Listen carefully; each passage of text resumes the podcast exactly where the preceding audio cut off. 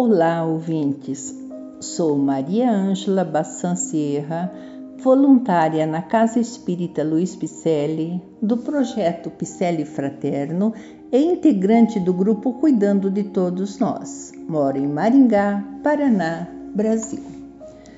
Fazendo, estamos fazendo a leitura do livro As Dores da Alma, de Francisco do Espírito Santo, ditada, ditado pelo Espírito Hamed. Este livro tá, traz é, vários capítulos que, que vão falar de situações do nosso cotidiano, de sentimentos e trazer-nos luz para esses problemas diários. Muitos desses problemas, praticamente todos, já foram tratados em outras obras espíritas. Porém, Hamed traz aqui uma leitura simples, acrescentando aquilo que já tinha nos outros livros, mais uma informação importante para o nosso dia a dia. O capítulo de hoje intitula-se Culpa. Vamos a ele. As religiões foram criadas para retirar as criaturas da convenção e transformá-las à espiritualização. Mas na atualidade, algumas religiões se transformaram nas próprias convenções sociais. Inúmeras crenças religiosas têm sido imensamente nocivas ao desenvolvimento das criaturas, pois usam frequentemente a culpa como forma de atemorizar. Com isso, obtém a submissão dos indivíduos, conduzindo-os a seu bel prazer. Utilizam-se de comportamentos manipuladores baseados em crenças punitivas. Um dos conceitos mais apregoados é o de que a divina providência age através do castigo e da vingança, e de que Deus, quando se decepciona conosco, impede-nos de desfrutar e participar das benesses do reino dos céus. A doutrina do fogo eterno não produzirá bom resultado, sem ensinar-lhes coisas que mais tarde a razão venha a repelir. Causareis uma impressão que não será duradoura nem salutar. As religiões foram criadas para retirar as criaturas da convenção e transportá-las à espiritualização mas na atualidade algumas religiões se transformaram nas próprias convenções sociais. Abordaremos agora algumas mensagens que produzem culpa e, consequentemente, infelicidade no íntimo das criaturas. Vocês desobedeceram às leis divinas, mas se sofrerem bastante, talvez serão perdoados. Vocês não entrarão na casa de Deus a menos que se sacrifiquem muito pelos necessitados.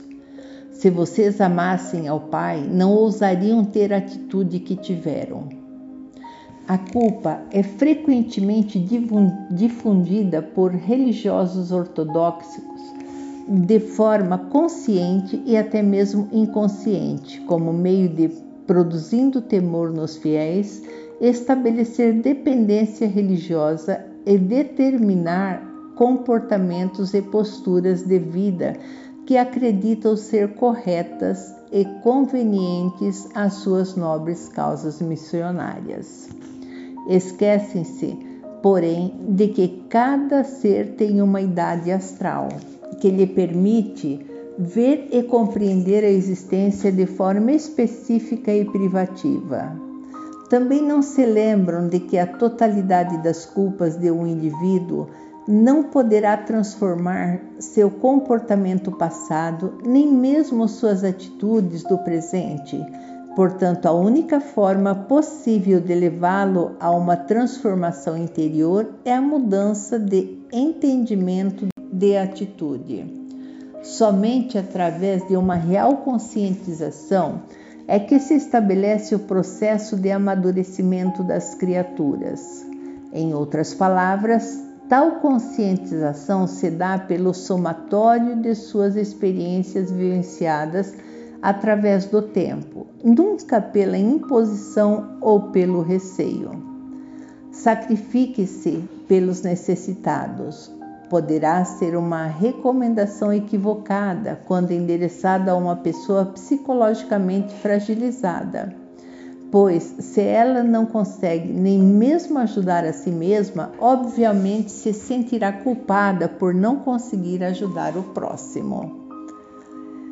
Ela até poderá estar provida de boa vontade e tentar fazer alguma coisa, mas não conseguirá efetuar uma real ajuda, visto que é tão necessitada que dentro de si não há senão escuridão e desequilíbrio.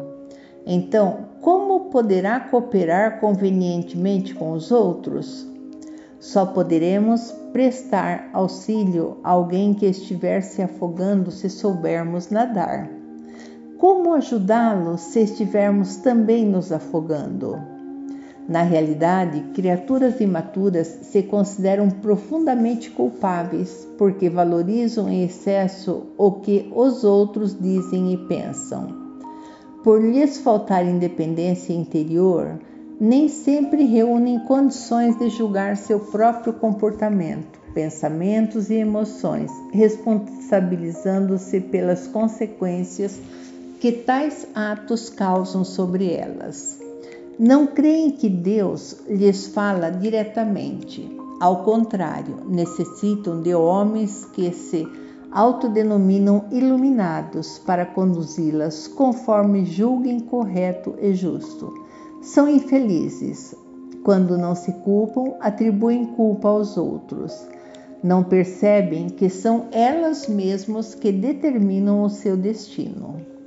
A culpa não encontraria abrigo em nossa alma se tivéssemos uma ampla fé no amor de Deus por nós e se acreditássemos que Ele habita em nosso âmago e sabe que somos tão bons e adequados quanto permite nosso grau de conhecimento e de entendimento sobre nossa vida interior e também exterior.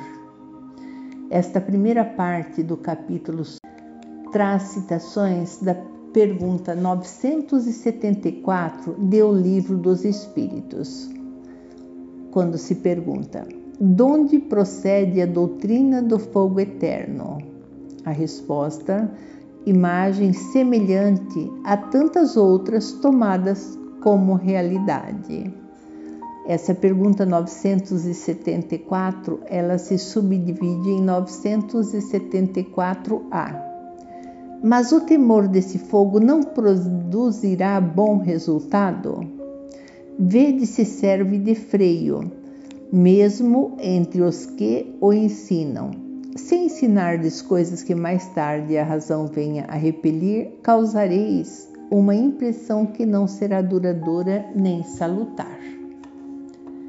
Então aqui terminamos a primeira parte deste capítulo que nos traz que nos traz culpa como tema e que cita diversos diversas atitudes eh, de diversas religiões, onde nos colocamos como pessoas culpadas quando se traz a culpa de não fazermos aquilo que essas doutrinas apregoam, dizendo que queimaremos no fogo eterno, que seremos eternamente devedores e daí por diante. Vamos ler com cuidado e compreender realmente o que nos cabe de culpa e não nos sentirmos culpados por tudo. Até a próxima leitura, que será a segunda parte deste mesmo capítulo.